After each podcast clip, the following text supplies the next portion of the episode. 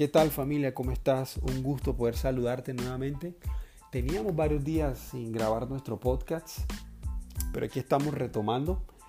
Y también quiero enviarte un saludo desde donde nos escuches. Y si nos escuchas por primera vez, mucho gusto.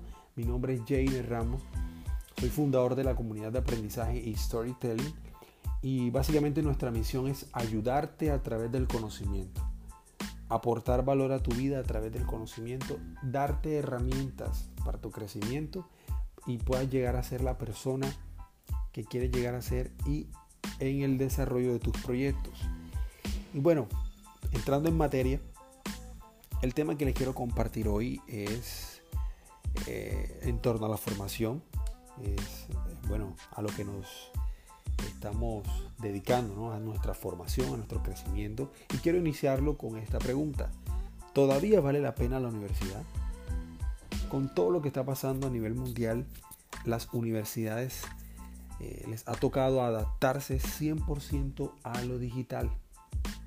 Se estima que más de 600.000 estudiantes eh, no asistan a las universidades en este segundo semestre. Y en Estados Unidos muchos estudiantes están pidiendo el reembolso del pago de sus matrículas. Eh, aproximadamente van 100 demandas por reembolso a las universidades de los Estados Unidos. Se estima que, que en las universidades pierdan más de 23 mil millones de pesos y más de 345 universidades les tocará cerrar dentro de estos próximos seis años. O sea que el reto para el sistema educativo es alto en esta temporada. Pero la problemática que ha tenido eh, el sistema, no es, no este no es el primer problema que ha tenido, es un reto que tiene y que se está afrontando. Sin embargo, eh, han habido retos que vienen de hace mucho tiempo como por ejemplo, y quiero leerte y citarte a Ken Robinson, un especialista en el desarrollo del potencial humano y en el sector educativo. Y él dice lo siguiente en su libro El elemento. Eh, la idea de volver a los orígenes no está mal en sí. Yo también creo que es necesario que nuestros niños vuelvan a los orígenes. Sin embargo, si de verdad vamos a hacerlo, debemos recorrer todo el camino de vuelta tenemos que reconsiderar la naturaleza básica de la habilidad humana y los objetivos fundamentales de la educación actual. Hubo un tiempo en el que reinaba la máquina de vapor. Era potente, eficaz y mucho más eficiente que el sistema de propulsión que se utilizaba hasta entonces, pero con el tiempo dejó de responder a las nuevas necesidades de la gente y el motor de combustión interna se ofreció como nuevo paradigma. En muchos sentidos, nuestro actual sistema educativo es como la máquina de vapor y resulta que se está quedando sin, vapor bastante pronto. Él le llama, otra manera de decirlo, es el envejecimiento del sistema educativo. Y para contarte un poco de dónde nace el sistema educativo, eh, para que sepas y te vayas profundizando en el tema del que te quiero tratar hoy, que estamos tratando hoy, eh, el sistema educativo nace de los intereses económicos de la revolución industrial de Estados Unidos y Europa en el siglo XVIII y XIX, pero por los intereses económicos de la época.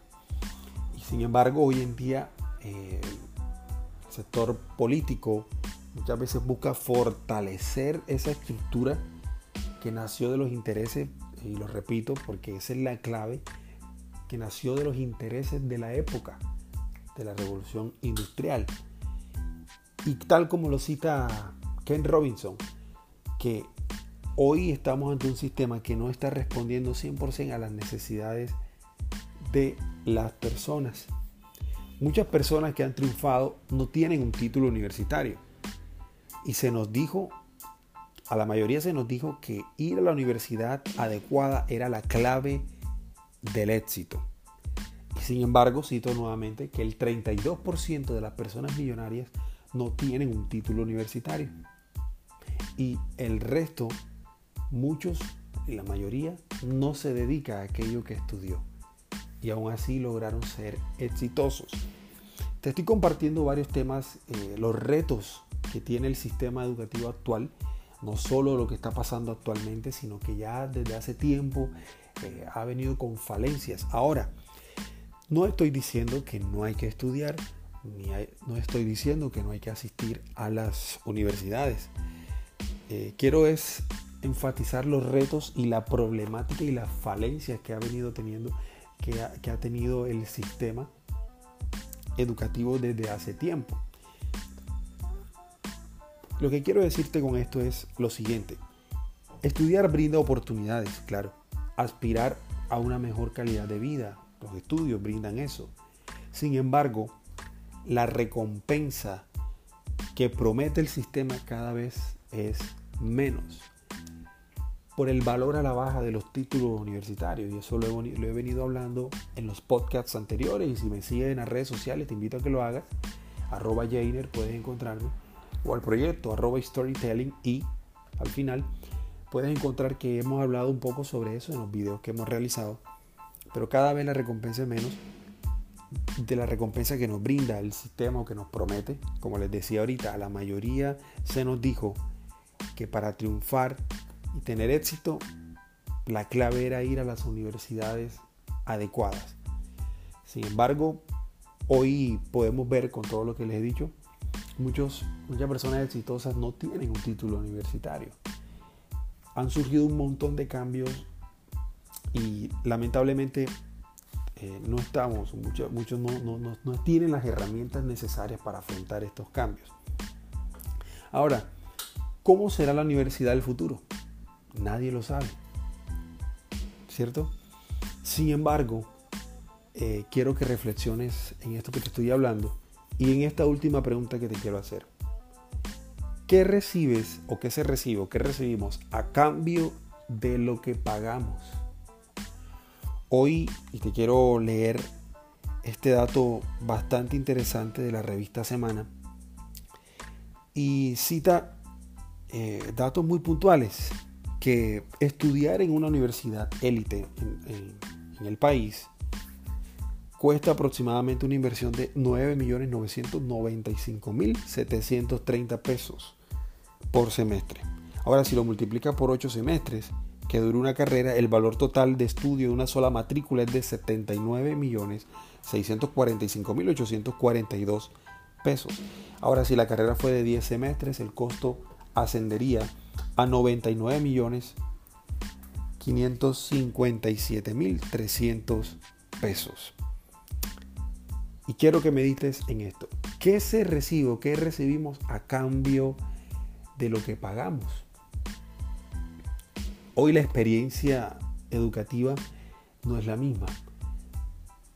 Algunas amistades que, que hemos compartido del tema me han dicho que no es lo mismo estudiar pues, virtual que presencial, las amistades, la interacción con el profesor. Y aparte de todos los retos y las falencias que te he comentado al respecto en torno al sistema, mi llamado es el siguiente y es lo que promovemos fuertemente en nuestra comunidad.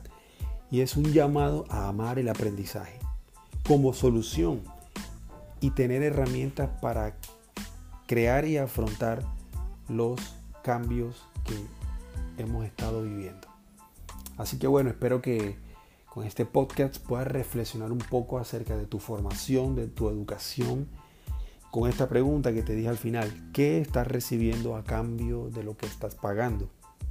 ¿Crees que la formación que estás recibiendo hoy es una formación completa frente a los cambios que han estado surgiendo desde hace tiempo?